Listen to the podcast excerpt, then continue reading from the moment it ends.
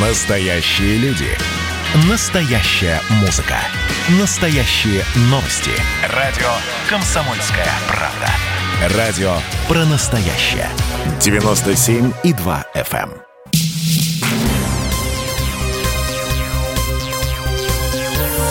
Темы дня. Студии Елена Фонина. Я приветствую наших радиослушателей в Москве и в других городах вещания. И мы с вами продолжаем в прямом эфире внимательно следить за тем, что происходит в разных уголках э, нашей страны, обсуждать все это. Ну и, э, конечно, сейчас э, следует поговорить о том, что сегодня пытались, именно вот так, я бы сказала, в третий раз сторонники Алексея Навального провести акцию протеста в России. Ну, понятно, требования были следующие. Допустить к Навальному гражданского врача, оказать необходимую медицинскую помощь. Но, правда, нужно э, вспомнить, э, что и то, и другое было сделано. И э, причем четыре врача не из системы Федеральной службы исполнения наказаний посетили Навального. Об этом сообщила уполномоченная по правам человека в России Татьяна Москалькова. По ее словам, серьезных опасений нет. Навальный получает всю необходимую терапию. Ему ставят капельницы. Кстати, эм, его 19 апреля перевели в больницу для осужденных, и эм, терапевт, нейрохирург невролог, диетолог, психиатр провели осмотр Навального в связи с его жалобами на ухудшение здоровья. Также ему сделали МРТ, УЗИ и ЭКГ. Так что, казалось бы, волноваться за состояние Навального, ну, наверное, как-то, по крайней мере, или э, бессмысленно, или преждевременно, но, э, тем не менее, все-таки на акцию э, молодые люди, а, как правило, это они решили выходить в разных уголках нашей страны. Правда, ну, честно говоря, если смотреть даже по информации с различных оппозиционных каналов, каналов немногочисленные акции, но мы еще об этом обязательно поговорим. Сейчас на связи с нами специальный корреспондент «Комсомольской правды» Александр Кот. Саш, я приветствую тебя, здравствуй. Да, добрый день. Да, где ты находишься сейчас? Э, я нахожусь в центре Москвы, на одной из угу. точек сбора, э, откуда, ну, как предполагается, сторонники Навального должны выдвинуться к Манежной площади. Но, собственно, здесь сейчас больше, наверное, всего прессы, потому что я вижу здесь э, желтеньких таких салатовых жилетов, ну их штук, наверное, 50, это чтобы не соврать, собрались э, туда-сюда, э, ездят э, к Кремлю и от него э, кортежи с э, чиновниками, а вот э, самих протестующих пока не видно. Э, ну, точнее, их сложно, наверное, определить. Стоят возле метро, может быть, э, десятка три-четыре э, молодых людей, но являются ли они участниками акции или э, просто э, прохожие, сказать сложно. Уже э, сюда подогнали э, два автозака, э, ходит э, сотрудник правопорядка с громкоговорителем, который призывает людей не мешать проходу москвичей и освободить вот эту площадку перед э, метро. Ну, пока вот сама обстановка спокойная, повторюсь, э, очень много журналистов и э, большинство из них это журналисты зарубежные, зарубежных СМИ.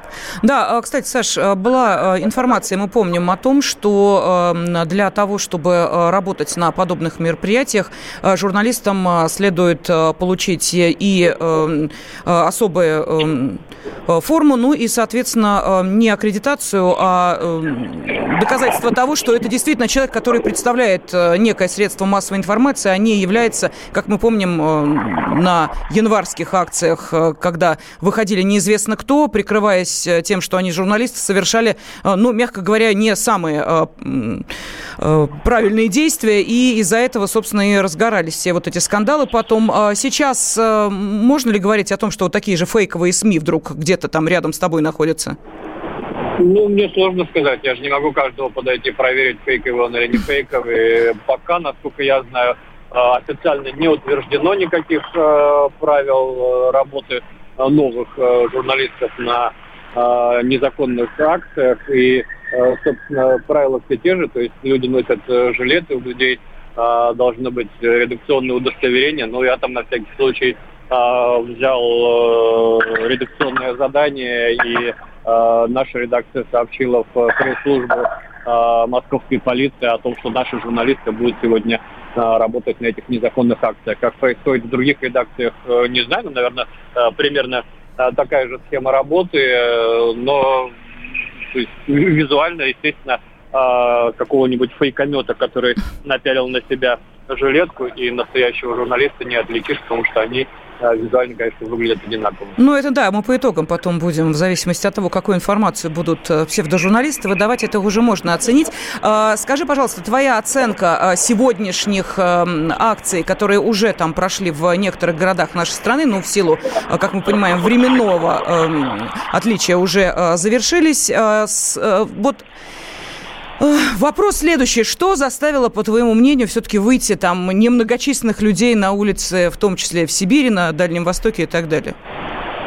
Ой, ну, что заставило? Ну, есть люди, которые там искренне, наверное, а, переживают за Алексея Анатольевича Навального. Есть э, те, кому не хватает а, движухи вот после этого скучного а, пандемийного года, наконец-то какое-то развлечение на улице. Но на самом деле если вы будете смотреть, там, э, как началось с Камчатки 30 человек, э, Магадан 40 человек, Чита, по-моему, 300 человек. Традиционно Владивосток, Хабаровск, такие протестные города. Ну да, там чуть побольше вышло, но если говорить о ну, сравнивать в процентном отношении с численностью населения этих городов, то это уж, ну, тут уж извините за циничную формулировку, но это статистическая погрешность. Спасибо. Специальный корреспондент «Комсомольской правды» Александр Коц сейчас вышел к нам сюда в прямой эфир. Мы еще с Александром будем на протяжении сегодняшнего вечера не единожды общаться. Ну, а что в Екатеринбурге? Этот вопрос я задаю корреспонденту «Комсомольской правды» в этом городе Евгению Стоянову. Евгений, здравствуйте. Здравствуйте. Да, ну вот э, видите, Саша Екатеринбург не назвал, перечисляя города, э, где, собственно, были вот эти акции несогласованные, несанкционированные, немногочисленные. Что в Екатеринбурге? Ну, в Екатеринбурге эта акция тоже не согласована. По официальным данным Министерства общественной безопасности, которое назвало недавно 5000 человек, вышло на акцию. Ну, по, по визуальным подсчетам кажется, что действительно где-то цифра примерно такая и есть. А организаторы э, не называли, вернее, организаторы называли вчера место акции, но э, перед э, с утра начали перекрывать эти улицы, и вот за несколько минут буквально с самого начала акции, она у нас в 7 часов начиналась, организаторы сказали, что они переносят место и назвали другой ориентир, но это вот буквально рядом от первоначального места. Ну и потом пошли такой колонной, наверное, место нельзя называть. Да уж, не... в общем, хотя акция да. уже завершилась, да, но давайте не будем в любом случае. А, ну, да. Евгений, вот а, смотрите, какой вопрос. Вот понятно, что все это контролируется в определенных группах, пабликах, социальных сетях, это все ясно. Просто я тут вспоминаю, что в Москве происходило 31 января, когда по центру там метались не получающие оперативной информации, куда же им идти молодые люди. Ну, в общем, было такое некое ощущение хаоса, поскольку четкой организации не было. Вот в Екатеринбурге, насколько я понимаю, все-таки вот организация, что называется, э, была. Нашлись э, те, кто готов взять на себя ответственность за проведение этой несогласованной акции. Ну, действительно нашлись. И у этих людей сегодня проходили обыски вот там с самого утра у координатора э, местного штаба Навального. Проходили у него э, там время. Но, тем не менее, вот э, соцсети этого штаба, они продолжали, собственно, вот эти сообщения распространять. Э, и, да, говорили там, кто куда пойдет, в какую сторону будет двигаться колонна. Э, Евгений Ройзман там был, бывший мэр Екатеринбурга. Ну, его, наверное, нельзя называть там координатором, он просто шел. Ну и поскольку он такая известная, публичная личность, возле него было много людей, там много екатеринбуржцев, журналисты у него брали активно комментарии. Но когда начали на место стягиваться уже активно там силовики, Росгвардии автомобили появились, вот тогда Ройзман, собственно, ушел. И сейчас вот э, колонна как бы продолжает идти, вроде бы меньше она ну, не становится. Евгений, Евгений, подождите секундочку, а что же, шел ты? Похолодало, что ли?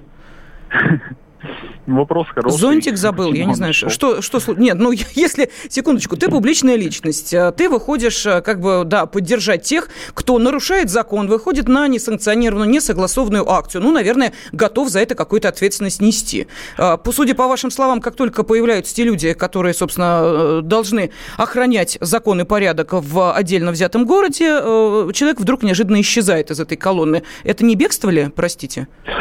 Ну, э, тут сложно сказать. Угу. Может быть, шел там какие-то дела, ну, не могу, не готов за него ответить. Ну и Евгений Вадимович, он до этого, в принципе, не один раз говорил, что он э, против там каких-то э, именно противостояний с с полицией, там, с силовиками. То есть он говорил, что он против вот этого вот методов, он исключительно за мирный протест. Ну и, возможно, он посчитал, что вот э, в этом случае протест уже не совсем был бы мирный.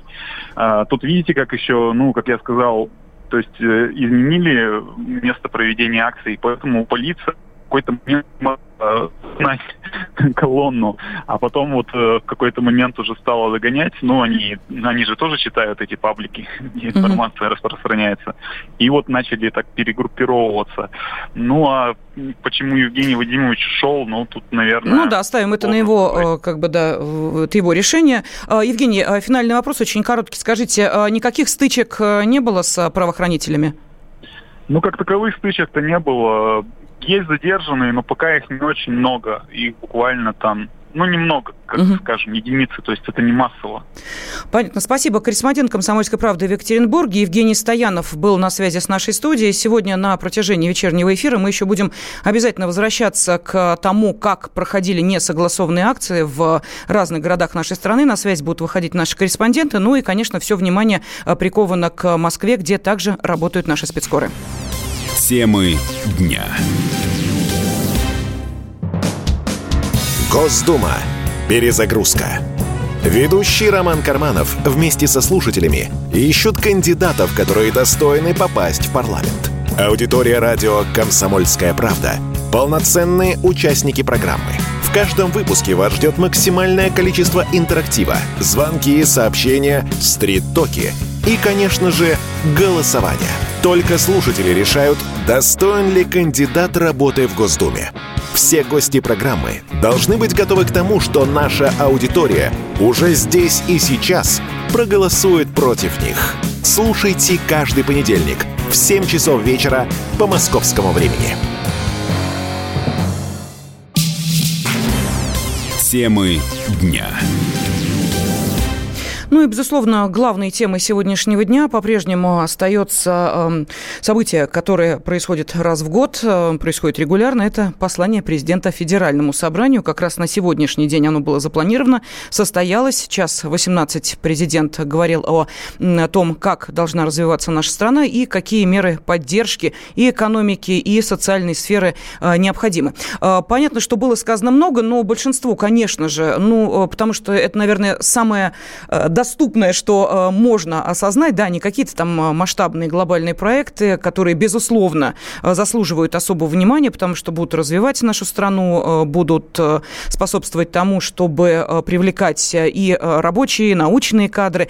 Большинство наверняка обратили внимание на первую часть послания президента Федеральному собранию, которая касалась поддержки семей и как сделать так, чтобы вот эта демографическая яма все-таки в России перестала расширяться и углубляться, потому что за прошедший год, конечно, 500 тысяч человек убыль населения, но это катастрофа. Тут по-другому и не скажешь. Что э, нужно сделать для того, чтобы поддержать семьи и в том числе, э, в первую очередь, материально? Ну, у каждого наверняка есть э, свои, ну, скажем так, да, основные моменты, которые он услышал в послании президента. Кто-то, может быть, не услышал того, что хотел, но, тем не менее, поговорить об этом стоит. Директор Центра политического анализа и социальных исследований Павел Данилин с нами на связи. Павел Викторович, здравствуйте. Добрый вечер. Да, добрый вечер. Ну вот вопрос э, к вам, наверное, потому что было слишком, э, ну так, много ожиданий, которые э, касались некоторых, особенно внешних сторон отношений России с близлежащими государствами и соседями, вот как-то там некоторые, увы, к сожалению, сказали о том, что их ожидания не оправдались. А вы на, собственно, какую часть послания президента обратили внимание? Ну, для меня, конечно, как для политолога, который занимается вопросами внутренней политики, внутренняя политика гораздо более интересна, но я абсолютно понимаю, о чем вы говорите, и действительно в преддверии послания, во-первых, э, культивировались страхи о том, что вообще ну, может быть чуть ли не война объявлена, холодная или даже горячая в какой-нибудь стране близлежащей, как вы сказали, намекая на Украину. А вот, э, что мы до Киева дойдем, Донбасс в Луганском признаем, об этом тоже многие говорили, и некоторые даже сокрушаются, что этого так и не было сделано. Но надо сказать, что, между прочим, тот накат, который на нас шел э, со стороны Соединенных Штатов Америки, э, э, ну и тех самых прилипал табаки мелких, о которых сказал Владимир Путин, то есть от Чехии и Украине с э, Болгарии, да, в данном случае, ну, Эстонии, с Латвией тоже, которые там же присоединились, и Польшей. А, вот, так вот, э, этот накат, который шел, он шел именно по той же причине, потому что они считали, что Владимир Владимирович может Э, заявить о том, что в ответ на их санкции мы признаем ДНР, ЛНР и так далее. Но это не произошло, это хорошо, потому что народ России как-то, честно говоря, не очень-то к войне э, позитивно настроен, надо сказать прямо, да, что есть, конечно, политики, которые, может быть, этого и хотели бы, но это единицы, в отличие от общего Э, населения в массе своей. Да, ну, я могу сказать, что мы изучали мнение вот нашей аудитории. Э, конечно, э, естественно, войны не хочет ни один здравомыслящий человек, но воссоединение России и Донбасса, я вас уверяю, хочет большинство наших радиослушателей. По крайней мере, все вот опросы, которые мы проводим во время эфира, они это подтверждают. Но давайте от этой темы немножечко отойдем. У меня вот друг, такой вопрос. Мы вот сейчас обсуждали те несогласованные, несанкционированные акции, которые решили устроить именно сегодня те, кто считает, что здоровье Навального в такой опасности, что нужно вывести людей на улицы для того, чтобы его, я не знаю, каким образом, э, там, я, массовой поддержкой, э, там, общим э, сознанием, в, направленным в его сторону, его поддержать или еще чем-то, но неважно. Вот скажите, этот день был выбран почему? Ну, потому что это жулики и лжецы, они все делают э, для того, чтобы навредить стране. И они все время врут. Посмотрите, зачем они вызывали людей на площадь. Они звали людей на площадь для того, чтобы эти люди э, поддержали требования допустить к Навальному гражданских специалистов врачебных э, и поместить его в больницу. В больницу он уже несколько дней, как гражданские специалисты к нему пришли вчера, Однако мероприятие свое они не отменили, а наоборот э, созывали людей. Наверное, потому что для этого был заказ. Э, ведь э, вспомним, что эти товарищи хотели собрать 500 тысяч подписей, только после этого собирать митинг. Собрали они фальшивых 150 тысяч подписей, митинг начали собирать, не собрав ту цифру, которую собирались. То есть опять собрав. А к Чулпан Хаматовой они подходят и, как шакалы, опять же, требуют, чтобы она подписала бумажку о допуске, о помещении Навального в стационар который уже помещен туда. То есть опять, вы понимаете, у них все построено на лжи. Сегодня вот Соболь э, Любовь опубликовала фоточку в в своем инстаграме или где там в фейсбуке, э, где она пишет, как много нас, хороших э, людей, э, в Приморье вышло за Навального. А я смотрю, там широкоугольная такая как фоточка, да, и я посчитал людей, а там 20 человек. Угу. Посмотрел сверху фоточки Приморья, а там 30 человек, из них 10 журналистов в желтой э, форме, да. Ну, ты что, это опять ложь получается, да? То есть нам, нам, нам, нам пытаются просто в глаза врать. Они нас не считают людьми. Павел Викторович, они нам или, нас... собственно, тем, э, для кого они так стараются? Ну, потому что понятно, что в любом не, ну, случае то, деньги своих... каким-то э, образом отрабатывать надо. Деньги получать все сложнее, да. Угу. Своих сектантов я абсолютно с вами согласен. Они не считают за людей тоже. Не зря там Навальный говорил, что они бараны. Ну, прямо говорил, в эфире говорил, бараны, говорит. Вот. Но ведь, понимаете, там же не только на сектантов расчет идет. И также Шупан Хаматова, она никакая не сектантка. Поэтому они пытаются э, лгать э, по заветам Геббельса. Чем э, страшнее ложь, тем скорее в нее поверят. Это работа на вот э, людей, которые доверчивы, которые располагают таким, знаете, э, открытым сердцем и э, слабыми мозгами. Да? Вот а таких достаточно много не только среди несогласных. Поэтому вот они бегают, э, прыгают и рассказывают, какой там это страдалец Алексей Анатольевич Навальный. Ну, надо же понимать просто, что все, что они говорят, это всегда ложь. Просто к этому не надо по-другому относиться. Всегда. Они что не говорят, они просто всегда врут. Павел вот Викторович, ну вот а, итог того, что а, сейчас уже можно констатировать, мы будем следить, естественно, а, за тем, что происходит в Москве и Санкт-Петербурге. Наши корреспонденты будут выходить на связь. Это понятно, да? Но ведь на Дальнем Востоке, в Сибири можно сказать, что уже очевидно это провал. Очередной провал. И дальше что они будут делать? Он меньше минут остается, тем не менее, интересно, они об этом честно скажут? Извините, не получилось. Или у них совершенно другие планы? Не, ну, во-первых, э, половина из этих э, людей, о которых вы говорите, прекрасно себя чувствуют за границей, в Лондоне, там еще где-то. Они свое заработают, у них все в порядке. В отличие от тех, кто здесь э, выходит как Э, марионетки, да, и э, выполняет роль таких вот Э, поэтому, собственно, для них-то ничего, им плевать совершенно, они вас не считают людьми, поэтому они соврут, дорого не возьмут. Они скажут, что не получилось, или там силовики злые. Им все равно на это совершенно свое. Ну, понятно, да. Или э, Путин дождь на Москву навлек. Э, тоже вариант такой. Э, директор Центра политического анализа и социальных исследований Павел Данилин был с нами на связи. Мы встретимся в следующем часе для того, чтобы продолжить следить э, за тем, что происходит в нашей стране. Темы дня.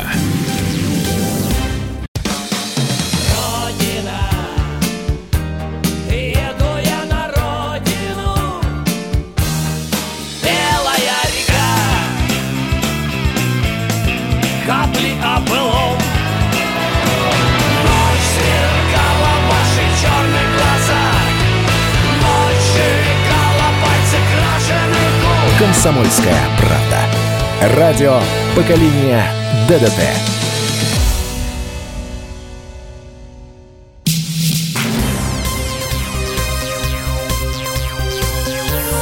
Темы дня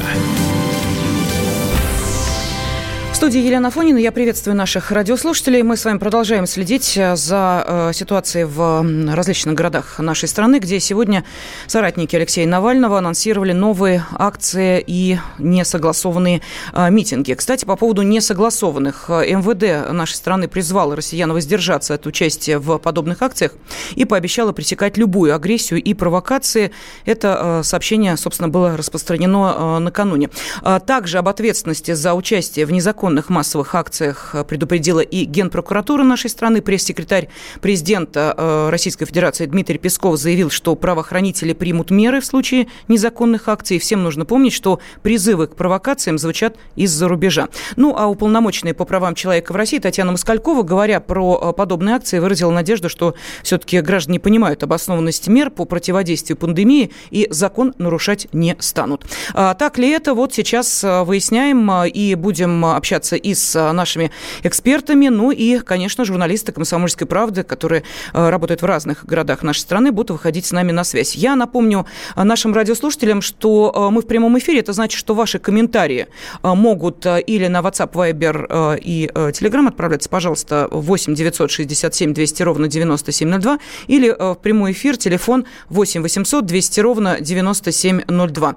Ну вот нам пишут, ребята вышли побузить, создают проблемы, их же надо надо защищать и оберегать, а кто-то зарабатывает на провокациях, пишут нам из э, Свердловской э, области. Э, ну, давайте узнаем, что сейчас происходит в Москве. Спецкор «Комсомольской правды» Александр Рогоза с нами на связи. Саша, приветствую тебя, здравствуй. Да, добрый вечер. Ну, я смотрю на часы 19.04. Это значит, что как раз в эти минуты, собственно, само мероприятие под названием «Несогласованная, несанкционированная акция» и должно начаться. Что, шумно? Но пока еще нет. Мы здесь находимся около часа, и самое шумное э, происшествие – это э, буквально на наших глазах э, Toyota врезалась в автозак, но это неудачный маневр просто на дороге. Машину оттащили на, э, на обочину, она там стоит с разбитым э, кузовом. А в целом все нормально, там водитель не пострадал. Но мы здесь наблюдаем то, что, во-первых, место сбора, одно из мест сбора, которое было объявлено э, сторонниками оппозиции оно огорожено, там э, и сотрудники полиции находятся, и э, временные ограждения, то есть туда пройти нельзя. Но те места сбора, которые вокруг вот этих станций метро находятся, они как-то игнорируются большой толпой. Мы сейчас видим, что э, ну, люди, э, выходя сразу из метро, двигаются вдоль улицы, и мы сейчас, вот мы здесь находимся с фотокуром Иваном Макеевым, не можем понять, это просто э, в час пик люди, которые э, двигаются погулять или, или что? Или вот это оно и есть протест? Потому что а, люди без каких-либо опознавательных знаков ничего не выкрикивают, и движение в, в, в обе стороны, в принципе, происходит по вот этому тротуару. Поэтому я пока ничего не наблюдаю, Ну, а ты смотри, Саш, как э, умно, да? Э, вроде как ходят, значит, наши. То есть можно вот эту картинку показать, сказать, смотрите, сколько людей в Москве вышло. А люди просто э, мимо, что называется, проходили и никоим образом и не предполагали, что они могут стать теми самыми единицами отчета для того, чтобы продемонстрировать, как, собственно, массово проходят эти несогласованные акции. Но и, тем не менее, насколько я понимаю, сейчас, в принципе, центр города в Москве, ну, перекрыт и достаточно основательно? Вот то, что мы видим, по крайней мере, внизу на станции метро большое количество сотрудников полиции. Наверху, вот мы идем сейчас э, в потоке, так скажем, да, по тротуару, я сотрудников полиции практически ну, вот не вижу прямо на нашей на нашем пути. А вот там, где было место сбора, которое все почему-то, выходя из метро, игнорируют, а вот там действительно были люди в форме. Поэтому я не понимаю. И что касается, вот э, ты, говорила, что э, могут приписывать э, просто людей, которые идут по улице к этому движению. Я вот сейчас видел, что снимали, особенно иностранные каналы, э, толпу, которая скапливается на светофоре, переходя дорогу. Э, и, и вполне возможно, вот это столпотворение потом будет фигурировать как э, некий протест. Да, спасибо. Специальный корреспондент «Комсомольской правды» Александр Рогоза с нами э, на связи. Еще будет, Саша, сегодня не один раз, потому что э, то, э, что достаточно громко анонсировалось, анонсировалось, э, причем, ну, так активно, в том числе и в социальных сетях, и в различных э, паблик-каналах, за что, собственно, и понесут ответственность те, кто подобную информацию продолжал распространять, несмотря на то, что она, как мы понимаем, незаконна.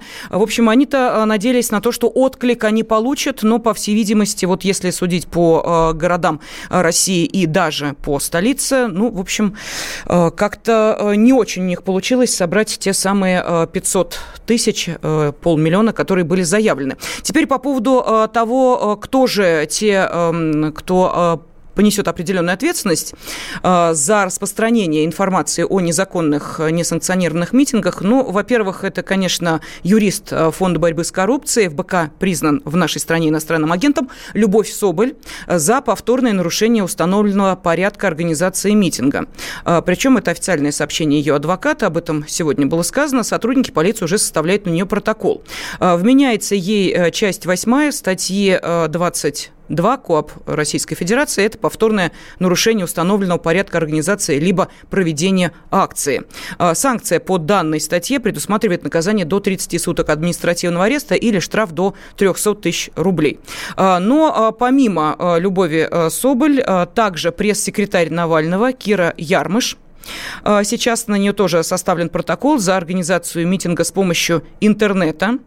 А, Причем, как уверяют э, сторонники Навального, мол, э, Ярмаш уже э, два с половиной месяца сидит без интернета под домашним арестом, сообщается в ее твиттере. Чудны дела твои, так и хочется сказать. В общем, мы понимаем, да, что э, в любом случае те, кто э, вольно или невольно призывали к подобным акциям, э, сейчас находятся, ну, достаточно в некомфортном положении, потому что это попадает под определенные статьи Кодекса об административных правонарушениях. Ну, а что в культурной столице нашей страны, в Санкт-Петербурге, давайте об этом спросим корреспондента «Комсомольской правды» Сергея Волчкова. Сергей, здравствуйте, приветствую вас. Добрый, добрый вечер. Да, добрый вечер. Э, что в Санкт-Петербурге? Э, мы э, помним, да, что город достаточно так активно протестный. Что сейчас? Да, ну смотрите, на данный момент все, в общем-то, в самом разгаре. В центре собралась, ну, скажем так, довольно приличная толпа людей.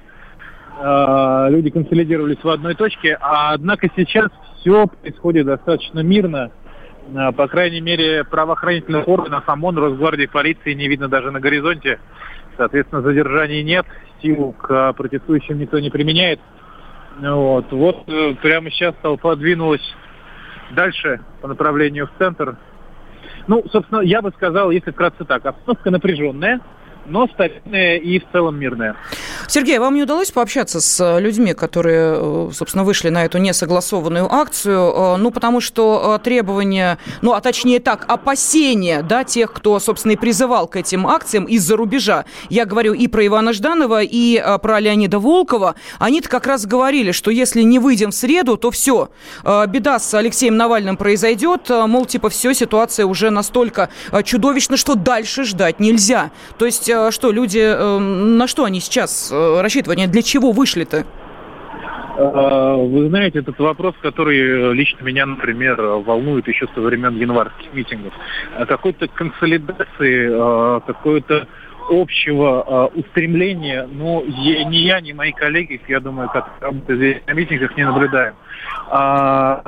Кричалки требуют пустить врача к Навальному. Вот, в общем-то, все как обычно. Сергей, а, подождите, какого врача? Там уже четверо у него побывали. Им еще кто-то нужен? Можно спросить их сами. Все равно врача. Я... Да, требуем врача, да, я понимаю, да. Ну, то есть, да, глупо это объяснять, я понимаю. Вам это объяснять не нужно, им это объяснять, наверное, ну, э, видимо, поздновато. Требования уже э, сформулированы, их э, надо проговорить. А есть ли координирующие центры? То есть, насколько четко организовано все это? А, координирующий центр есть. А, в данной роли выступает, как, собственно, в других городах, анонимный телеграм-канал. Вот. А, есть маршрут, но поскольку силовые структуры приняли, скажем так, превентивные меры, в частности, заранее перекрыли самый-самый центр Санкт-Петербурга. Вот кто знает, тот поймет, что я имею в виду. Сейчас маршрут меняется, как я понимаю, на ходу. Вот. К чему все это приведет, ну, трудно сказать. Трудно сказать, но, опять же, по опыту предыдущих митингов э, достаточно... В общем, товарищей согласия нет, как правило. Угу. Ну, а вы знаете, Сергей, а ведь э, в преддверии этих несогласованных э, акций э, раздавались опасения о том, что это чуть ли не последний шанс тех же кураторов из-за рубежа хоть каким-то образом продемонстрировать вот эту самую активность, которую сейчас пытаются всеми силами создавать. Но поскольку вы не только человек, который наблюдает за этой ситуацией, но и прекрасно понимает, к чему, собственно, это может привести, как вам кажется, провокаторы есть? А, возможно, они есть, по крайней мере, на предыдущих митингах. Вы, собственно, можете а, наблюдать, э, слышать. Да, да, да. Да, да, да. А, предупреждают о нарушении сразу двух законов, нарушении закона о митингах и антиковидного постановления Смольного. А что касается провокаторов, а, возможно, они есть. Да, возможно, они есть. Но пока, повторюсь, пока что все проходит мирно. Пока что все проходит мирно. Но мы, как и все, надеемся, что так и будет. Да, мы тоже искренне надеемся, потому что не хочется, конечно, чтобы э, дело дошло до точки э, кипения, мы понимаем, э, пытались и 23 января, и 31 января совершать провокации в сторону сотрудников правоохранительных органов. Мы следим за ситуацией. Я благодарю корреспондента «Комсомольской правды» в Петербурге Сергея Волчкова и продолжаем буквально через несколько минут. Оставайтесь с нами. Значит, я самый первый вакцинировался, поэтому меня спрашивают. Поехали, напились и давай, значит, все. Нет больше СССР, мы создали Содружество независимых государств. И скорее хозяину, Бушу, старшему президенту США звонить. Назначьте везде русских, и многонациональные регионы были бы довольны. И дайте больше прав регионам и больше прав предприятий. Итоги с Жириновским. Каждую пятницу на радио «Комсомольская правда». Владимир Вольфович клеймит злодеев – с оптимизмом смотрит в будущее и общается со слушателями. 9 часов вечера по московскому времени. Я все могу сделать. Запросто наведу порядок. Темы дня. В студии Елена Фонина мы с вами продолжаем следить э, за э, ситуацией в разных городах нашей страны, где э, сегодня те, кто очень сильно волнуется за здоровье Алексея Навального, решили по этому поводу вывести людей на улицу, ну и заодно проверить, какое количество выйдет. Но вот сейчас мы, собственно, и оцениваем эту ситуацию, связываемся с нашими корреспондентами. И, кстати, я прошу и вас тоже проявить активность, если подобные акции проходят и в вашем городе. Ну, интересно узнать, каково количество и масштаб, э, собственно, этих мероприятий, несогласованных акций, можете написать э, так, как, собственно, это сделал э, из Нижнего Новгорода наш радиослушатель Николай. Он пишет, что около ну, не буду говорить, э, где, потому что мы не имеем права сейчас давать информацию о том, где именно, в какой точке разных городов проходят эти акции. Ну, в общем, насколько я понимаю, на одном из весьма популярных центральных мест э, Нижнего Новгорода э, собирается целая куча молодежи, стоят гражданские автобусы, в них находится ОМОН и Росгвардия. Вот это сообщение, которое пришло. А, так, что еще пишут? Константин написал, я вообще не понимаю, зачем все эти люди на этом сборище поддерживают какого-то жулика и проходимца Навального. Махинации с лесом, поливание России грязью, один вред от него. Дураки они что ли? Вот такое сообщение. А, далее, эм, это предатели России, пишут нам из Свердловской области.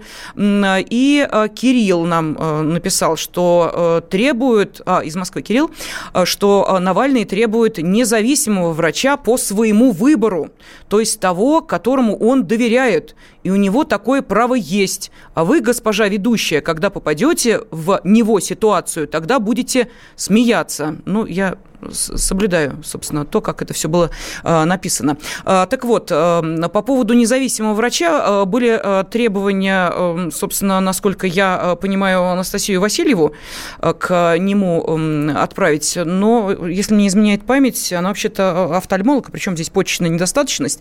Ну да ладно, врач широкого профиля. Сейчас с нами на связи журналист и политолог Георгий Бофт. Георгий Георгиевич, здравствуйте. Здравствуйте. Да, здравствуйте. Вот у меня а, следующий вопрос. Скажите, пожалуйста, вот какую логику вы видите в желании вывести людей на улицы именно 21 апреля? Ну, как какую? Создать альтернативную информационную повестку в день оглашения ежегодного послания, э, создать другую повестку для того, чтобы писали в оппозиционных изданиях или в западных изданиях о том, что вот пока Путин говорил в Кремле, то есть не в Кремле, а там в Манеже, значит, он э, на улицах э, бунтовали те, кто не согласен с его курсом. Это и фотографии, как винтят людей, как Нормальная информационная борьба или работа, или контрпропаганда, если угодно. Но э, по времени немножко не совпадает. Э, Путин-то в 12 оглашал послание. А мы видим, что в Москве и в Санкт-Петербурге, собственно, сами вот эти вот несогласованные акции э, намечены на 7 вечера. Это чтобы дать возможность поработать, отучиться и пойти прогуляться, что ли? Ну, в том числе. Вечером больше свободного времени. Вот это неважно, на следующий день напишут. Угу. Георгий Георгиевич, у меня еще вот какой вопрос. Вот смотрите, тут э, целая цепочка неких э, событий, которая, в общем, складывается в, ну, такие весьма интересные да, последствия. В частности, вот прокуратура Москвы направляет в Мосгорсуд иск о признании экстремистскими на секундочку, да, трех организаций, которые, собственно, Навальным и были созданы. Это а, сеть его региональных штабов э, и внесенных ранее Минюстом в реестр иностранных агентов Фонд борьбы с коррупцией и Фонд защиты прав граждан. Вот а что такое экстремистская организация, да, и чем, собственно, может грозить участие в подобных организациях, ну, тем, кто вольно или невольно э, в этом будет задействован? Рядовым участникам этих организаций грозит уголовное преследование и до двух лет э, заключения в тюрьме. Вот это довольно многочисленная публика, поэтому можно будет говорить уже, что, э, так сказать, эти вот э, наказания они примут массовый характер. Угу. А если говорить о финансировании подобных организаций, она запрещена? Да, там тоже уголовная ответственность за финансирование этих организаций совершенно однозначная. Э, экстремистские статьи, это говорю, от двух. А там организаторам и, значит, вот там, если там лидер штаба, то это уже идет по повышенной ставке. То тоже заключение уголовное. Это жесткое законодательство. Угу. Это, что называется, да, а, один а, фрагмент вот этой логической цепочки. Второй – это то, что собирались 500 э, тысяч э, людей инициировать на то, чтобы в определенный день они вышли на улицы городов и проявили вот таким образом свою поддержку Алексею Навальному. Не дождались 500 тысяч, пришлось все это свернуть, точнее, раньше людей вывести, потому как ситуация была, как это писал Иван Жданов, уже просто катастрофическая, экстремальная. Правда, писал он об этом, если мне память не изменяет, то ли в субботу, то ли в воскресенье. Вот поправьте меня, если я не права. А, она ну, была... Не, не, не, важно. ну, не суть. Да, э, я э, почему, собственно? То есть ситуация была настолько экстремальная, что нужно было подождать еще три дня и только в среду сказать, все, пошли.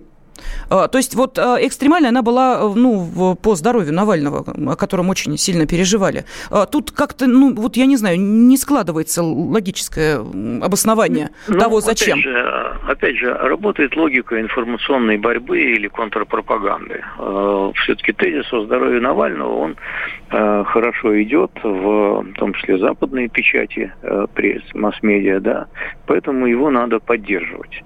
Э, и вообще нужно поддерживать э, интерес информационный к э, фигуре Навального и к тому, что вокруг него происходит. Соответственно, какие-то политические уличные действия, они вот с этой точки зрения должны приветствоваться. Если они исчезают, затихают, то это как бы будет прокол в информационной работе. Тут, в общем, все довольно цинично и практично. Скажите, а вы не видите в этом передел оппозиционного рынка, если можно так сказать? Одни уходят, другие придут, кто другие, непонятно. Э, Ходорковский там где-то в кустах затаился. Да какой там информационный рынок? Оппозиции в России нет. А, есть какие-то э, действительно маргинальные деятели, которые э, пытаются изобразить из себя несистемную, непримиримую оппозицию. А вообще никакого оппозиционного движения в России нет. И в ближайшее, я думаю, время в виде организованной силы и не появится. Угу. Особенно после принятия антиэкстремистского законодательства. Спасибо. Журналист-политолог Георгий Бофт был с нами на связи. Э, вновь э, к нашему эфиру присоединяется специальный корреспондент «Комсомольской правды» Александр Коц, который сейчас на улицах Москвы находится. Ну, это и слышно. Да, э, Саш. Ну что, да, еще раз здравствуй. Как развивается ситуация? Там, слышу, уже крики начались? Ну, вы знаете, вот буквально в эти секунды я сейчас присутствую возле э, библиотеки имени Ленина, и прямо в эти секунды здесь э, толпа двинулась э, вверх по воздвиж, воздвиженке, то есть вверх от, э, от Кремля, от э, Манежа. Э, здесь собралось, ну, наверное, пару-тройку, может даже чуть больше сотен человек, которые кричали лозунги в поддержку Навальному. Сейчас они кричат свободу политзаключенным. А, и вот они сейчас двинулись большой а, толпой вверх по воздвиженке, проходят мимо а, автобусов с сотрудниками Росгвардии и ОМОНа и э, идут вверх по улице, пока им никто э, в этом не препятствует.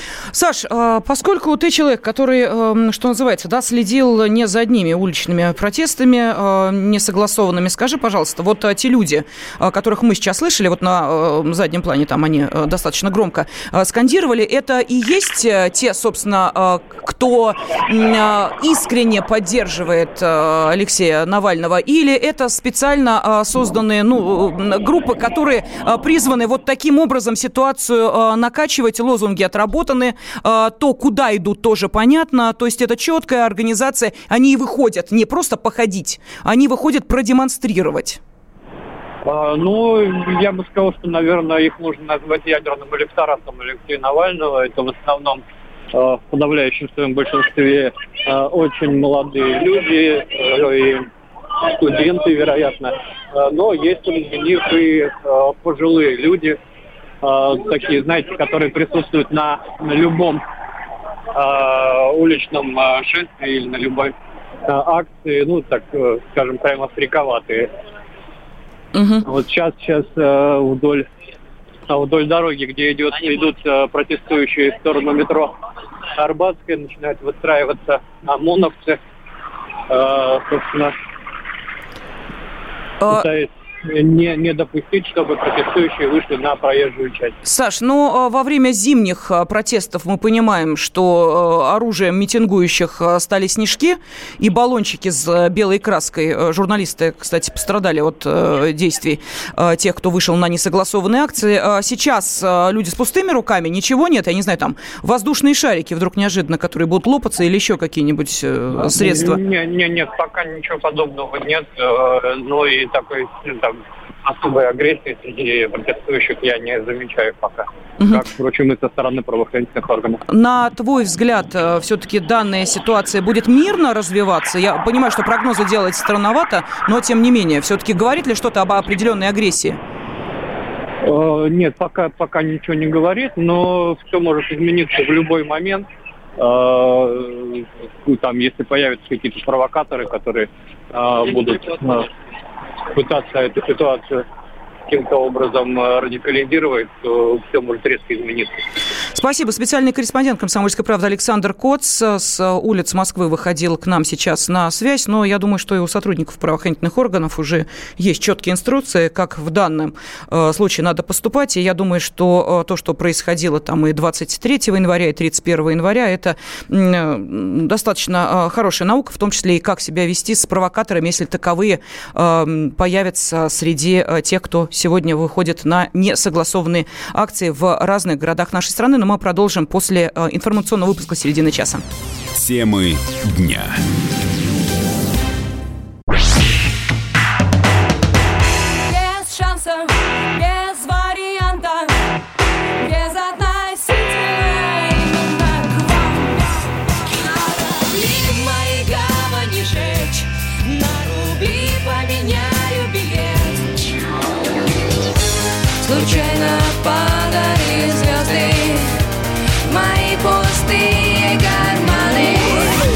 Комсомольская правда. Радио поколения Земфиры.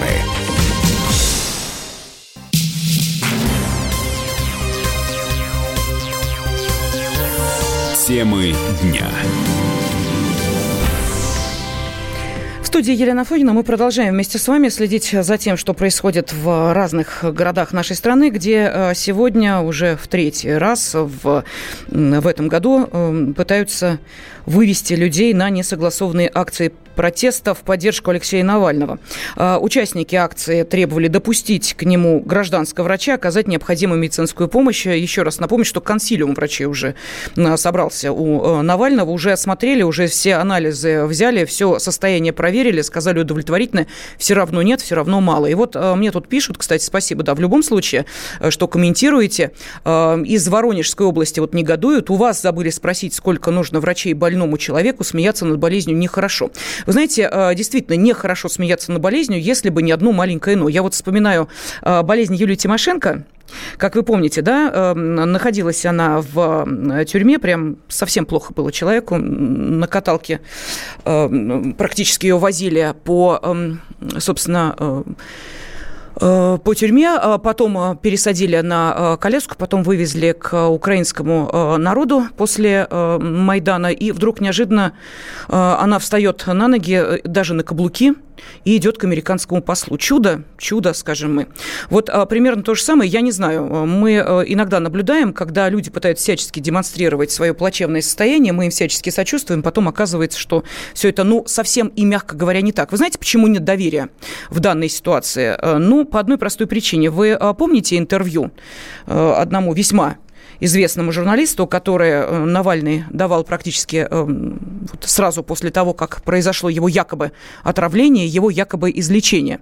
Он там рассказывал очень долго и подробно о том, как у него отсутствуют некие моторные функции, а потом, забывшись во время же этого интервью, надо было, конечно, это вырезать, ну, как-то неловко за человека, видимо, было, или, может быть, слова в это время какие-то важные произносились, он начинает очень активно так э, руками перебирать пальцами, что, в общем, не очень соответствует с тем, что было сказано выше о том, том, что он там даже ручку взять в руку не может. Настолько сложно ему это сделать.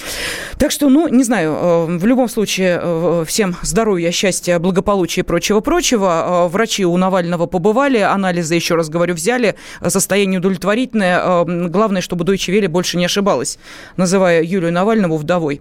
Давайте послушаем мнение научного руководителя Института региональных проблем Дмитрия Журавлева. Дмитрий Анатольевич, приветствую вас. Здравствуйте. Добрый вечер. Да, ну вот видите, среди нашей аудитории есть те, кто сейчас э, негодует по поводу э, того, что же заставляет этих людей выходить на улицы, почему они э, верят э, проходимцу. Вот, пожалуйста, такое сообщение из Краснодарского края. Ну, а есть те вот э, из Воронежа, которые искренне э, говорят о том, что вот э, вам бы в этой ситуации оказаться. Но если бы мы с вами в этой ситуации оказались, боюсь, что к нам бы врачи не пришли. Э, И консилиума бы у э, нашей э, койки с вами э, не было точно абсолютно. Ну, Deutsche Welle точно бы не было, и вообще средств массовой информации западных бы не было, мы с вами им не интересны. В том-то и дело, что эта пиар-политика, она ведь как театр. Не обязательно должна быть интрига. А здесь человек оказался в местах не столь отдаленных, интригу создавать было не из чего. А дальше есть опасность, ты потеряешь энергию, да, ты потеряешь э, внимание людей. В нашем информационном мире внимание э, продукт дорогой, но скоро портящийся. И поэтому нужно было событие. Вот если событие не получается, оно создается. Я не знаю состояние здоровья господина Навального и о нем не сужу. Но заметьте, что масштаб события явно превышает масштаб проблемы. Господин Навальный, насколько я понимаю, в любом случае, даже по худшему варианту, не умирает. Но при этом выходят митинги, люди шумят. Такое ощущение, что многие спасают жизнь вообще господину Навальному, который еще не умирает. Правда, если подумать, то их не так и много, этих многих. Да? Дмитрий Анатольевич, я просто, да, прошу прощения, что перебиваю вас. Э, Сейчас вы э, продолжите свою мысль. Э, Просто говоря о реакции, давайте вспомним, что из Америки последовало вот такое «ай-яй-яй, если с Навальным что-то случится, лично Путин за это ответит». А Почему мы со своей стороны не говорим, например, тому же Байдену «ай-яй-яй, у вас Ярошенко с Бутом сидят, чье здоровье гораздо хуже, чем здоровье Алексея Навального»? Ну, понятно, что люди же делятся на людей и на тех, кто не разделяет наши взгляды. Вторые людьми не являются. Вообще-то это основа варварства. Вот варварские племена, они считали людьми только себя. Современные, к сожалению, наши западные оппоненты, они внутри себя варвары. Интеллигентные, образованные, культурные, умеющие себя вести варвары. Которые искренне считают, что есть два мнения, мое и глупое. Да? Вот в этом проблема. Да? Они не могут представить себе, что люди, которые не разделяют их точки зрения, могут нести какую-то разумную информацию. Дмитрий Анатольевич, а поэтому на кого зачем? тогда, собственно, точнее так, для кого сегодняшние несогласованные акции проходят? А, Кто а, является конечным получателем этой информации? А, Конечно, Запад. Запад. Конечно, Запад. Потому что нужно поддерживать интерес к себе тех, кто платит в первую очередь. А платят явно не граждане России. Понимаете? Да и еще считаю, людей-то не так много вышло, чтобы считать это позицией общества. Не говорю народа, но хотя бы общества. Понимаете? Это западный проект, которому нужно как-то показывать. А тут еще день удобный, день послания президента. И можно себя поставить в один ряд с президентом. То есть немножко-немножко воспользоваться его авторитетом. Это же мечта просто, а не, не ситуация. Спасибо. Научный руководитель Института региональных проблем Дмитрий Журавлев был с нами на связи. И я приветствую политолога, замдиректора Института истории и политики МПГУ Владимира Шиповала. Владимир Леонидович, здравствуйте. Здравствуйте. Да, ну вот у меня э, следующий вопрос. Э, Мы понимаем, что у э, фонда борьбы с коррупцией, которого пытаются признать экстремистской организацией и э, который, собственно, э, насколько мы понимаем, сейчас находится в достаточно э, сложной ситуации, организация уже признана иностранным агентом в нашей стране, то есть уже есть определенные вопросы к ее работе ее деятельности, а тут еще признают экстремистской, вообще беда. И говорят, что там большие проблемы сейчас с выплатой зарплат сотрудникам. А, Вот а, то, что происходит а, сегодня, 21 апреля, вот эти вот акции, которые не согласованные устраивают, э, это э, для чего, собственно? Я понимаю, что отнюдь не забота о здоровье Алексея Навального заставляет э, м, устраивать а, подобные мероприятия. Тогда что? Ну, прежде всего, э, немного слышал слова Дмитрия Анатольевича, с ним согласен. Э, Хочу сказать э, также, что, конечно, это акции для того, чтобы поставить галочку в соответствующей ведомости. Понятно, что эта акция абсолютно не является массовой и значимой с точки зрения политической повестки. Э, Сегодня наша политическая повестка – это послание президента, а также те идеи, которые, э, собственно, в этом послании были обозначены. Что касается э, акции, то необходимо поддержать тему в информационном пространстве, тему Навального. И сделать это чрезвычайно сложно, поскольку и интерес к фигуре уходит, и интерес к э, этой деятельности протестной постепенно рассасывается. Количество людей, которые подписаны на э, каналы Навального, тает на глазах. Э, Все последние э, инициативы там с фонариками и прочие оказались э, совершенно э, неуспешными. И вот в этой ситуации необходим, необходим какой-то инфоповод. А, а, Только лишь э, заявлениями о болезни и вокруг болезни э, невозможно э, создать некое информационное пространство, поэтому на протяжении нескольких недель Соответственно, инфоповодом был- было- была подготовка к этому к этим, к этим несанкционированным акциям и, собственно, их проведение.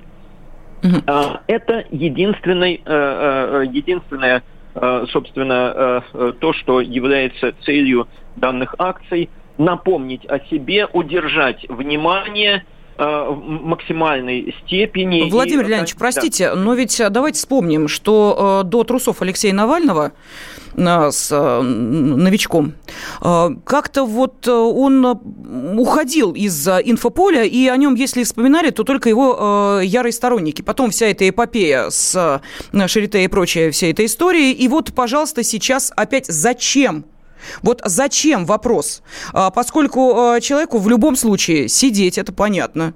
А, Человек не может рассчитывать ни на какую политическую серьезную карьеру. Это тоже понятно. Тогда зачем вопрос возникает? А, Вот сейчас здесь, поддерживать э, к нему интерес. Нет, смотрите, здесь ситуация это достаточно простая. Мы в какой год живем? В год выборов. Это выборы в Государственную Думу, которые являются чрезвычайно важными, э, ключевым политическим процессом на протяжении нескольких лет как минимум. И э, та кампания, которая, э, собственно, началась еще в августе, э, вот э, с этим э, новичком, которым якобы отравили Навального, это все такие подготовительные залпы, связанные с э, э, стремлением дискредитации, э, дискредитировать процесс выборов, поставить под сомнение легитимность российской власти. И вот, собственно, на это направлена вся эта кампания. А, Понятно, что никаких других целей здесь нет. Что касается, что касается Навального, то да, конечно, из него будут выращивать узника совести, сравнивают с Нельсоном Манделой, там с э, какими-то иными персонажами. А Это все не более чем стремление, э, э, как сказать, в рамках э, очень важного политического процесса, в котором мы э, сейчас находимся, подготовки к Да, понятно. Спасибо. Политолог, замдиректора. Института истории и политики МПГУ Владимир Шаповалов был с нами на связи. Через несколько секунд мы продолжаем и узнаем, как в столице развиваются события. Темы дня. Кто виноват и что делать, в нашей стране знает каждый. А вы попробуйте предсказать, что будет. Каждый четверг в 8 вечера по московскому времени главный редактор «Комсомольской правды» Владимир Сунгоркин делает прогнозы, как станут развиваться события. И у него это отлично получается. У нас очень сильная налоговая служба. Руководитель ее, господин Мишустин, это один из выдающихся управленцев. Ему бы возглавить правительство. Байден может победить с минимальным перевесом. И, скорее всего, они будут спорить, ходить в Верховный суд, доказывать. Карабах станет азербайджанской территорией, каковой она является по всем международному праву и, извиняюсь, по решениям, специальным решениям Организации Объединенных Наций. К лету исчезнет вся эта пандемия, и мы перейдем к нормальной жизни. И дальше я бы прогнозировал, будет огромный всплеск во всем, в экономике, в потреблении. Я предрекаю, что где-то уже к осени будет серьезный бум. Всего хорошего против всего плохого. Хотите знать, что будет? Включайте радиоприемники каждый четверг в 8 вечера по Москве. Темы дня. Мы э, вновь с вами э, смотрим на то, как проходят, собственно, несогласованные акции, и э, этому посвящен этот час на радиостанции «Комсомольская правда». В Уфе, вот просто небольшая такая подборочка, на акцию вышло около 200 человек, в Сибири, Новосибирск 800, Иркутск 500, Кемерово 40, на 17 часов московского времени по всей России были задержаны 186 человек. Так, еще по цифрам, ну просто чтобы понять, масштаб. Красноярск 500 человек, Омск около полутора тысяч. Так, что еще? Комсомольск на Амуре, вот весьма примечательный город, там прошел одиночный пикет. На Камчатке в акции приняли участие около 30-40 человек. Ну а что в Москве? Спрашиваю я специального корреспондента «Комсомольской правды». Вновь на связь выходит Александр Рогоза. Саша? А в центре Москвы я сейчас нахожусь. Ну, здесь, наверное, по ощущениям больше тысячи человек. Я вот э, не, не могу точно оценить это количество. А полиция громкоговорителей э, сообщает всем, что необходимо соблюдать масочный режим. Толпа в ответ улюлюкает. Периодически возникают какие-то такие коллективные выкрики, но в принципе они длятся недолго.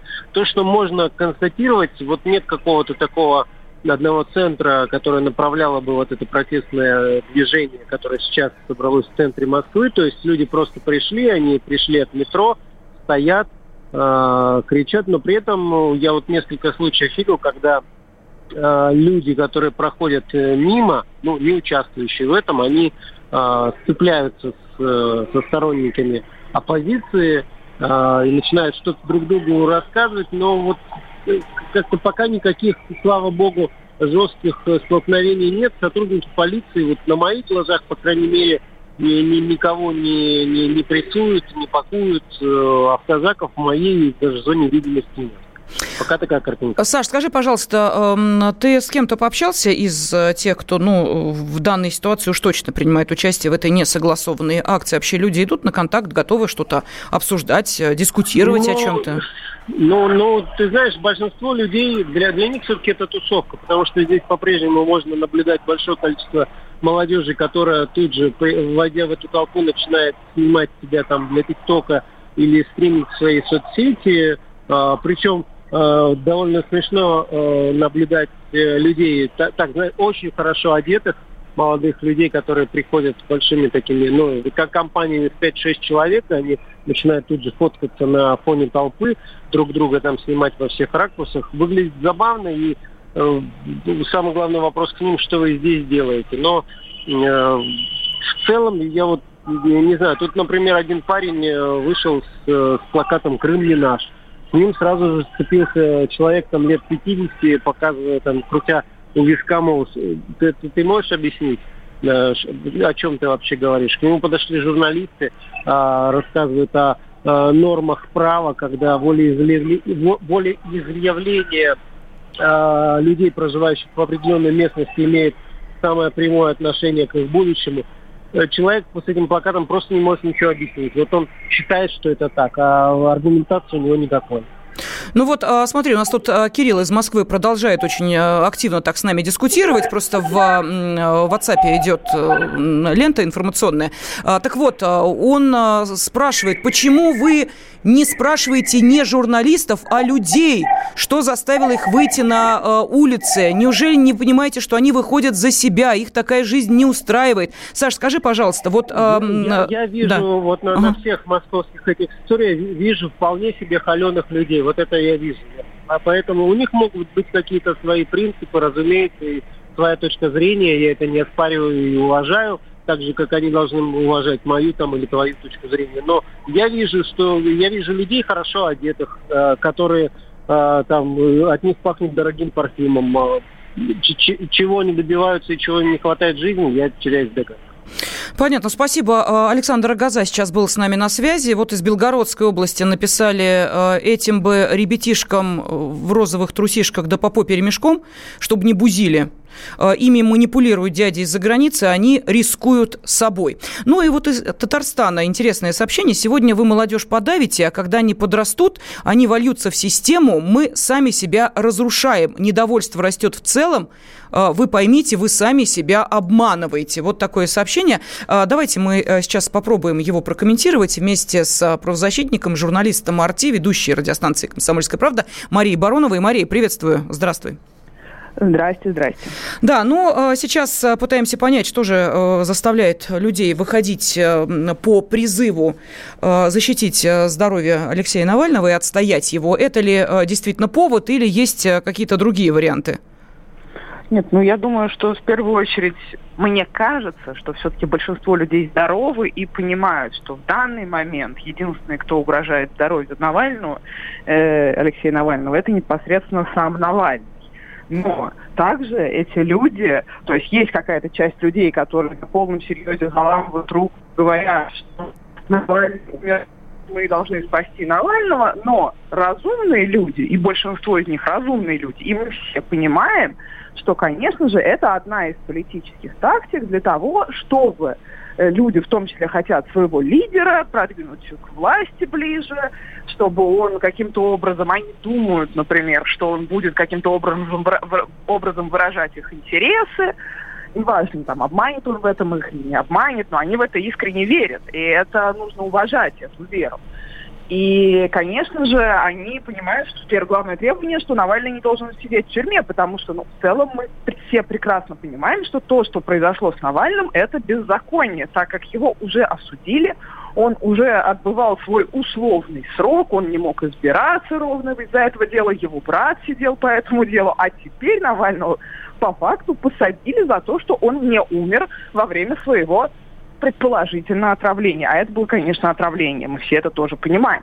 И людей это возмущает. И люди выходят, люди находят силы выходить, несмотря на то, что я, например, считаю это абсолютно бессмысленным. Этот цикл уже много раз пов- повторялся, и я считаю, что нужно искать другие пути, более конструктивного сотрудничества с властью, потому что этот путь, он ни к чему не идет, не ведет, кроме как пополнению своими персонами тюрьмы России, российских тюрем. Но люди считают важным выходить. и нужно Мария, это. секундочку, подождите. Вот сейчас проанонсировали еще, ну, собственно, к этому все и велось, э, такой аналог умного голосования, который был э, испытан, э, собственно, на выборах в Мосгордуму. Вот сейчас говорят, давайте сделаем то же самое на выборах в Государственную Думу. То умное голосование, которое, например, выдвинуло одного муниципального депутата, которое, простите, слепками своей груди обклеивало, э, обвешивало дома, чтобы, значит, их под реновацию э, Нет, не- значит, Ну, так Моя что... акция моей подруги Люси Штейн, посвященная умному, вернее, не умному голосованию, а вот эта акция, в рамках которой она, кстати, избралась, мне, безусловно, нравится. Я считаю, что побольше перформансов в прекрасной прогрессивной России настоящего должны быть такие перформансы в рамках избирательных кампаний. У меня были тоже очень интересные избирательные технологии во время моих, э, моей кампании в Государственную Думу. Но вот мы с ведущим э, «Комсомольской правды» Олегом Кашиным, когда начинаем слышать слово «умное голосование», нас начинает трясти, и мы начинаем Понятно. возмущаться, почему нас все эти люди считают за дебилов. Спасибо. Правозащитник Мария Баронова была с нами на связи. Музыка для мужика не тяжела, не легка Для мужика музыка, словно глоток воздуха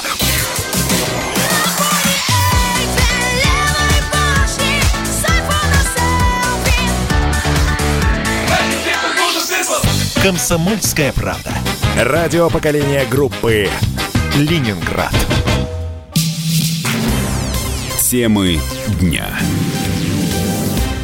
Мы продолжаем обсуждение значимых тем и событий сегодняшнего дня. И с информационных лент вот сообщение, что комиссия Госдумы по расследованию фактов вмешательства во внутренние дела России готовит законодательные инициативы против деструктивного влияния подконтрольных Западу НКО и НПО, в том числе против попыток вмешательства в выборы, э, сообщил глава комиссии э, Василий Пискарев. Э, ну, неудивительно, почему, собственно, сейчас именно об этом идет речь, потому что многие связывают такую попытку активизации протестной деятельности именно с тем, э, что в этом году у нас э, предстоят выборы в Государственную Думу и считают, что это такая вот подготовка к тому, чтобы в том числе пропихнуть умное голосование, о котором скептически отзывалась в предыдущей части нашего эфира правозащитник, ведущая радио «Комсомольская правда» Мария Баронова. Но давайте, собственно, вернемся на московские улицы. И э, с нами на связь выходит специальный корреспондент «Комсомольской правды» Александр Коц. Э, Саша. Да, как изменилась ситуация за вот эти полчаса? Ну, она серьезно изменилась. Э, люди разными потоками через разные переулки э, вышли на центральную улицу Москвы, и сейчас она практически э, забита наполовину сторонниками Алексея Навального, они скандируют различные речевки и э, ну, пока не собираются уходить. Очень э, плотно они э, заняли практически весь тротуар по а, правой стороне улицы и так чуть менее плотно по левой стороне. А, полиция пока ведет предельно корректно. А, она вышла цепью на проезжую часть, чтобы люди не выходили на дорогу и призывает а, людей проследовать а, к а, в сторону станции метро Пушкинская. Вот, собственно, такая ситуация на этот момент. Я повторю, что а, какой-то радикализации пока я не вижу, хотя вот пока а, мы шли колонной от библиотеки Ленина до Тверской, я обратил внимание, что в голове колонны были, конечно, заводилы, которые кричали речевки. Там, где заводил не было, люди шли молча. То есть, несмотря на то, что нет какого-то единого координационного центра, да, который бы направлял людей куда-то, а, все-таки в самой толпе присутствуют вот такие люди, которые а, пытаются ее и направлять, и э, каким-то образом а, Угу. А, Саш, а, да, скажи, пожалуйста, вот э, наши радиослушатели интересуются, э, удавалось, удалось ли пообщаться с кем-то из тех, кто вышел на улицы и, собственно, уверяют, что это вот желание людей просто продемонстрировать свое несогласие и не удовольствие ситуации в стране. Алексей Навальный, в общем, здесь совсем и ни при чем. А, да нет, знаете, молодые люди, все-таки вот те, которые пришли, они, э, ну, они достаточно банальны. То есть э, они, они говорят и про врача, которому надо, которого надо повестить Навальному, хотя у него уже 13 врачей побывали, они говорят и о том, что и осужден он э, не, не, несправедливо. Но если говорить об общей массе, мне кажется, что э, все-таки это какое-то ну, наверное, наверное, наболевшее что-то, потому что есть э, вещи, которыми люди недовольны, они не знают, э, кому это донести, они считают, что через улицу это можно донести до власти. Но мне кажется, это Э, несколько наивно. Спасибо. С нами на связи э, был Александр Коц. Но ну, я давайте зачитаю несколько сообщений, которые пришли. Ну вот э, Александр спрашивает, а что если убрать полицию, оставить этих ребят вариться в собственном соку? Я думаю, над ними начнут смеяться. Может, я не прав?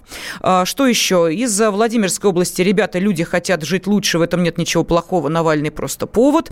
Ярославль спрашивает, а вот если бы тогда пилот не посадил самолет? Ну, я понимаю, чем вызван этот вопрос, мы просто вспоминали на всю историю э, того, э, как э, травили, лечили, все это я беру в кавычки, Алексея Навального, вот, собственно, про пилота, который самолет экстренно посадил и спрашивает нас слушатель из Ярославля. Ну и вот из Санкт-Петербурга просто негодуют, что очень уж стали утомлять эти люди. Допрыгаются, мы тоже соберемся. И вот эти американские митинги придется разгонять. А, так, ну и а, вот из а, Москвы Владимир написал, Леша для народа герой и борец за справедливость, остальное значение не имеет. Надо было сажать по-взрослому, а не опекать его на каждом шагу. Если бы Лешу не охраняли от сокамерников, его бы быстро привели в чувство. Но тогда за его здоровье никто бы и гроша Ломанова не дал. Но мы продолжим, естественно, следить за тем, что происходит в Москве, в Санкт-Петербурге, в других тех э, городах, где э, сегодня пытаются вывести на несогласованные э, акции сторонников Навального. Трансляция идет в том числе и на сайте kp.ru. Ну, а мы продолжаем. Темы дня.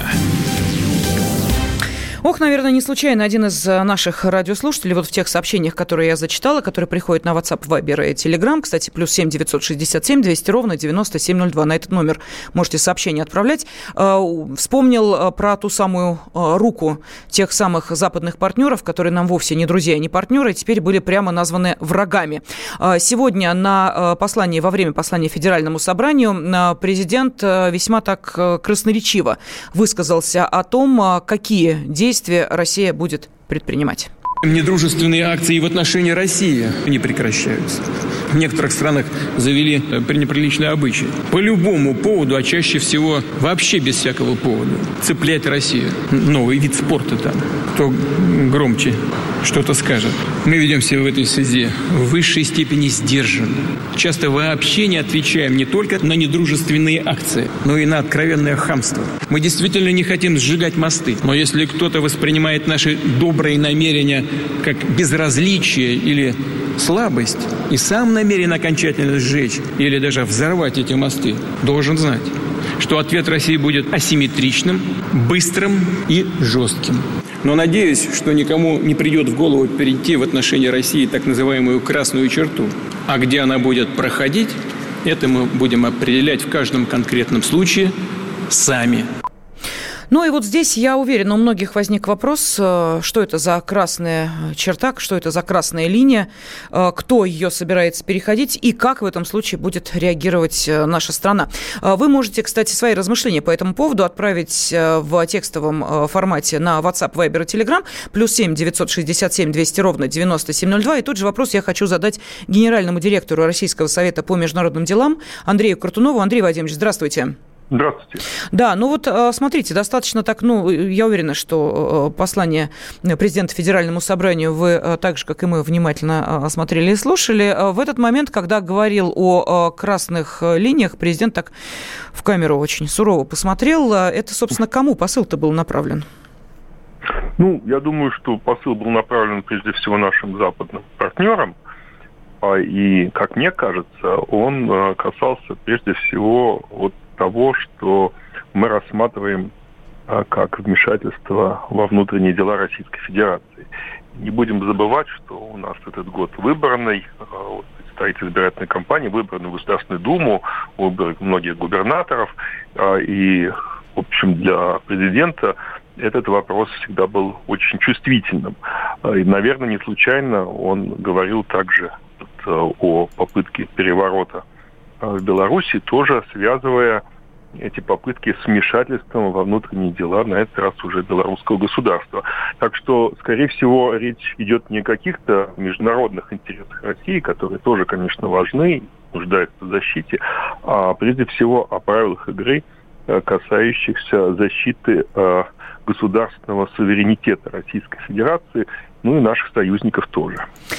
Но ведь э, мы сейчас наблюдаем с вами э, просто такой, знаете ли, эм, э, такой сериал дипломатический, э, когда одни страны высылают наших дип-сотрудников, мы высылаем их дип-сотрудников, и вот этот э, обмен э, чемоданными настроениями, он чуть ли не каждый день э, сопровождает э, информационную повестку. Вот э, сегодня опять 10 американских сотрудников отправятся к себе на родину из России. То есть мы понимаем, что, э, знаете, как что-то происходит, вот что-то глобальное, но оценить масштаб, я не знаю, вот по вашему мнению, к чему сейчас все идет? Ну, э, конечно, если говорить, скажем, о российско-американских отношениях, то а, не все вопросы, не все аспекты наших отношений обсуждаются а, через механизмы дипломатических представительств. Есть а, и другие инструменты, есть контакты между военными, между чиновниками на уровне центральных аппаратов внешнеполитических ведомств. Поэтому, конечно, даже если предположить, что вообще американское посольство в Москве закроется и российское в Вашингтоне, э, конечно, это не конец нашим отношениям, хотя это создаст очень много новых проблем и затруднит ведение диалога по многим вопросам, относящимся к компетенции послов. Но вот то, что я понял из послания, это то, что, во-первых, Россия не заинтересована в дальнейшей эскалации. Не случайно президент никого не назвал поименно.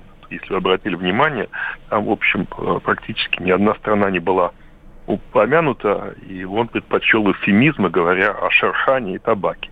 А, и мне думается, что позиция президента, как она сформулирована в послании, состоит в том, что мы а, эскалации не хотим, но мы исходим из того, что мяч находится на западной половине поля, то есть мы ждем от западных партнеров каких-то идей, там, предложений, а, и готовы на эти идеи, предложения ответить в соответствии с их качеством.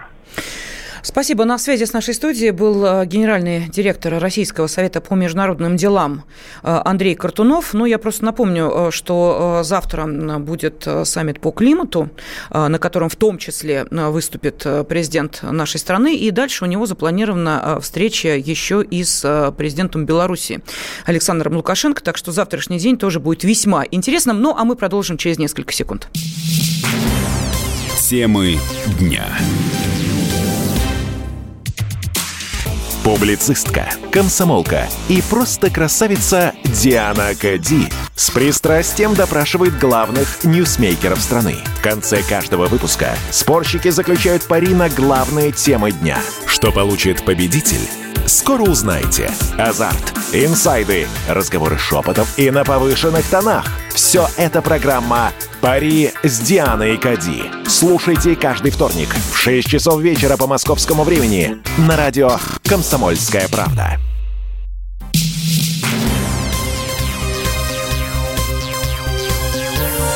Темы дня студии Елена Фонина. Мы с вами продолжаем обсуждение главных тем и событий сегодняшнего дня. Ну вот говорили о э, послании президента Федеральному собранию. Ну, уже последовала реакция. Э, в частности, пассаж э, о эм, Шерхане и э, Шакале услышали в Белом доме. На брифинге Белого дома пресс-секретарь президента США Джен Псаки э, ответила на вопрос журналистов, воспринимают ли в Белом доме эти слова на свой счет. Э, Псаки ответила следующее.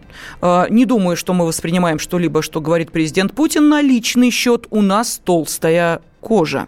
Вот, собственно, так это было сказано. Ну, а мы с вами сейчас переносимся вновь на московские улицы, где работают наши журналисты. Специальный корреспондент «Комсомольской правды» Александр Рогоза выходит с нами на связь. Саша? Да, еще раз добрый вечер, Елена.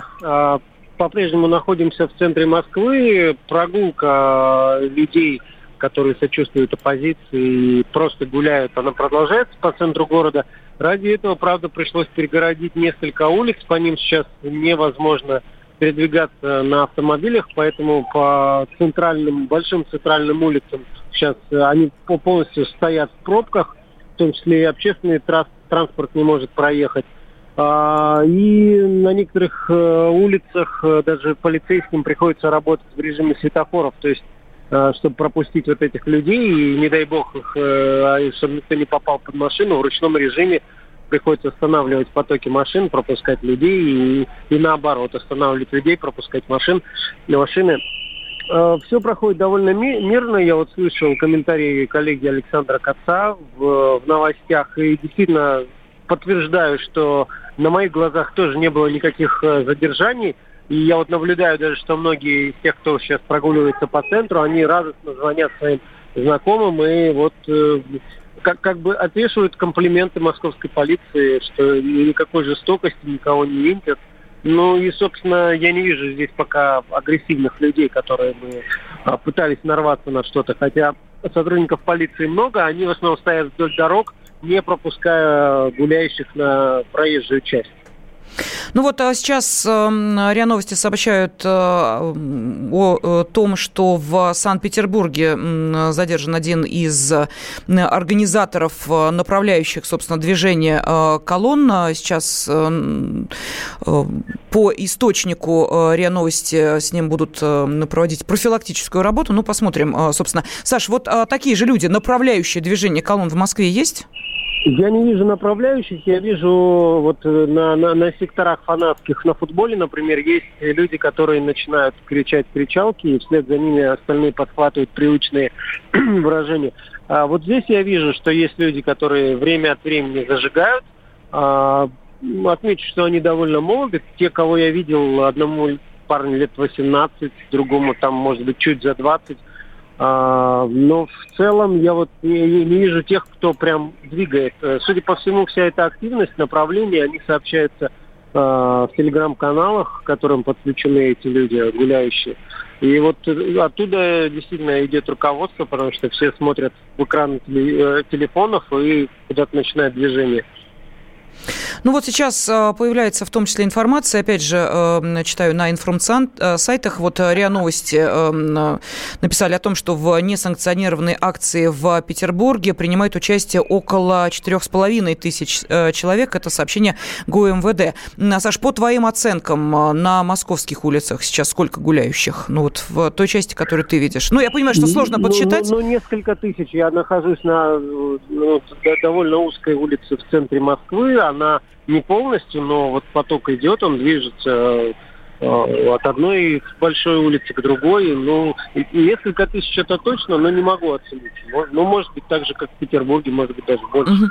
Скажи, пожалуйста, вот те самые гуляющие, они пока не изъявляют желания разойтись по домам а, или как-то там а, выказывают э, какую-то усталость от того, что а, приходится а, вечер буднего дня проводить за этим занятием? Ну, сейчас начинает подмерзать, и, в принципе, я вижу, что многие уже начинают кутаться в, в курточки, разворачиваются.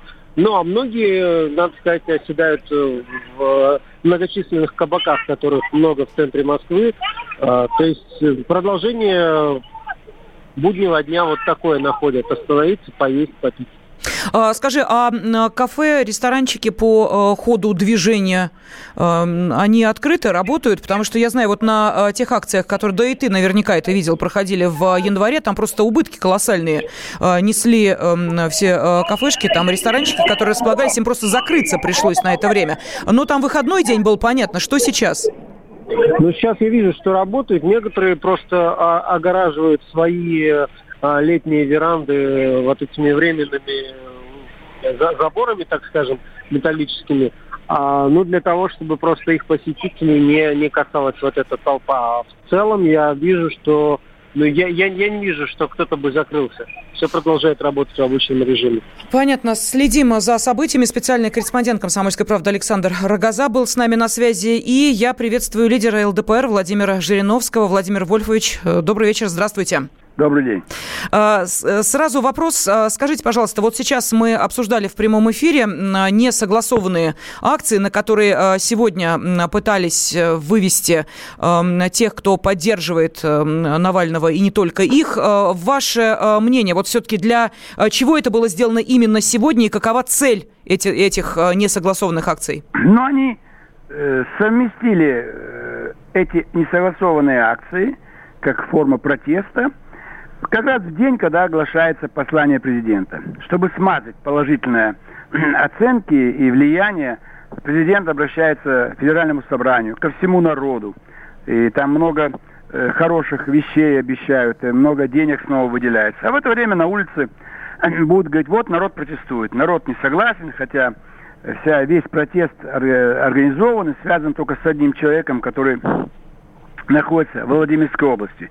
Провокации против страны, чтобы напакостить, ухудшить, ухудшить настроение, э, спровоцировать обострение, чтобы люди, которые вот э, как бы нигде не прикаянные, могли бы сплачиваться, узнавать друг друга. То есть это вот э, увеличивать количество противников. Это как революция, как большевики. Устраивали всякого рода акции, и появлялись у них сторонники, узнавали там их, они же выступают, говорят, в данном случае по мобильнику, смс То есть организация вот Майдана будущего, соединение тех, кто под любым предлогом готов протестовать. Потому что действительно есть же люди малообеспеченные, есть там какие-то уволенные с работы, болеют, вышедшие из тюрем, просто недовольные, просто любопытные. Людям хочется изменений, даже если хорошо, хорошо все в стране, Хочется, чтобы кто-то ушел, чтобы появилась какая-то другая организация, другая партия, где-то что-то как-то. Это вечная желание, чтобы ну как-то поменять что-то, повлиять на что-то. Вот они вышли на улицу, на них внимание обращает полиция, журналисты подходят, берут интервью, может быть, даже задерживают. Новодворская в свое время хвалилась, она рада, когда ее скручивали. Ну, не больно а так, под руки, раз, и в, в, в этот, в вагончик, в автомобиль э, для перевозки задержанных. Ей это нравится. В отделении милиции она с восторгом разговаривает с полицейскими, дерзит им. Ей опять нравится, потому что на нее внимание обращают. Она замужем не была, детей нету, и всю себя она выплеснула вот такую общественную деятельность против власти. Горбачев фашист, там, Ельцин плохой, ну, все плохие. А она хорошая. Вот такого типа было Лимонов. То есть это вот протест. Обязательно люди хотят протестовать. Я всегда говорил, ну, давайте гайд-парк сделаем. Вот тот же манеж. Что там выставки делать? Давайте там 10 тысяч вмещается. Идите там все, митингуйте хоть каждый день. Я уверяю, Владимир Ильич, вы- и простите Да. бога ради, я просто хочу вам напомнить, э, что в Москве э, там много-много лет назад официально были установлены те места, где можно митинговать. Вот в частности, недалеко от парка Горького, там Да, как раз улице, под мостом площадка улице. такая. Никто этим э, правом не, Не хотят, пользуется, не не хотят. хотят. Но вот смотрите, вы сейчас называли, что называется, Да. идейных да, оппозиционеров. Вот Да. вы их перечислили. Но ведь сложно предположить, что э, подростки, а, кстати, в Барнауле были задержаны вообще 6 детей э, на, на вот этих акциях, что они являются идейными. Тогда ради чего они выходят? Абсолютно не идейный. Чисто детское любопытство. Что-то происходит. Я помню в детстве, мы слышим, какая-то выставка, пошли. И берем все эти буклеты, проспекты. Мы понятия не имеем. Какие-то новые машины, краски. Дают, берем, несем. И мы рады, что что-то мы принесли. Поэтому основная масса участников всех протестных акций это люди, просто хочется им... Это физкультура политическая. Это политический флешмоб. Им наплевать, Навальный будет, Гудков будет, Яшин будет, Ходорковский, Березовский. А их это не интересует. Пойти, выйти. Вы понимаете, они чувствуют себя, что они нужны. Что и там же с плакатом стоял сегодня один на Тверской. Спасибо, что пришли. Поэтому кто пришел, воспринимает это как благодарность. Смотри, нас благодарят, что мы пришли. Потом э, партия, это как-то не всем понятно, профсоюз. А тут вот солидарность. Мы проявили солидарность. Мы все вышли. Нас беспокоит судьба этого человека. Конкретика есть. Вот сегодня утром какой-то врач тоже объявил голодовку в качестве солидарности. То есть людям выгодна личность какая-то. Это понятно. Потому что партия еще там нужно разбираться, какая программа, что там они... А тут конкретно, вот есть этот человек известный, и вот они борются за его освобождение, и готовы также голодать. А главное, это праздник, понимаете? Вот они идут под вечер, Москва, самый центр, воронки, кругом полиция, и они их много. По одной стороне улицы идут в одну сторону, по другой. Это как бы праздник. Это, ну, Спасибо. как марш. Спасибо большое Да, за вашу пожалуйста. оценку. Да, лидер ЛДПР Владимир Жириновский был на связи с нашей студией. Ну и я, Елена Фонина, тоже благодарю э, наших радиослушателей и прощаюсь с вами. Темы дня.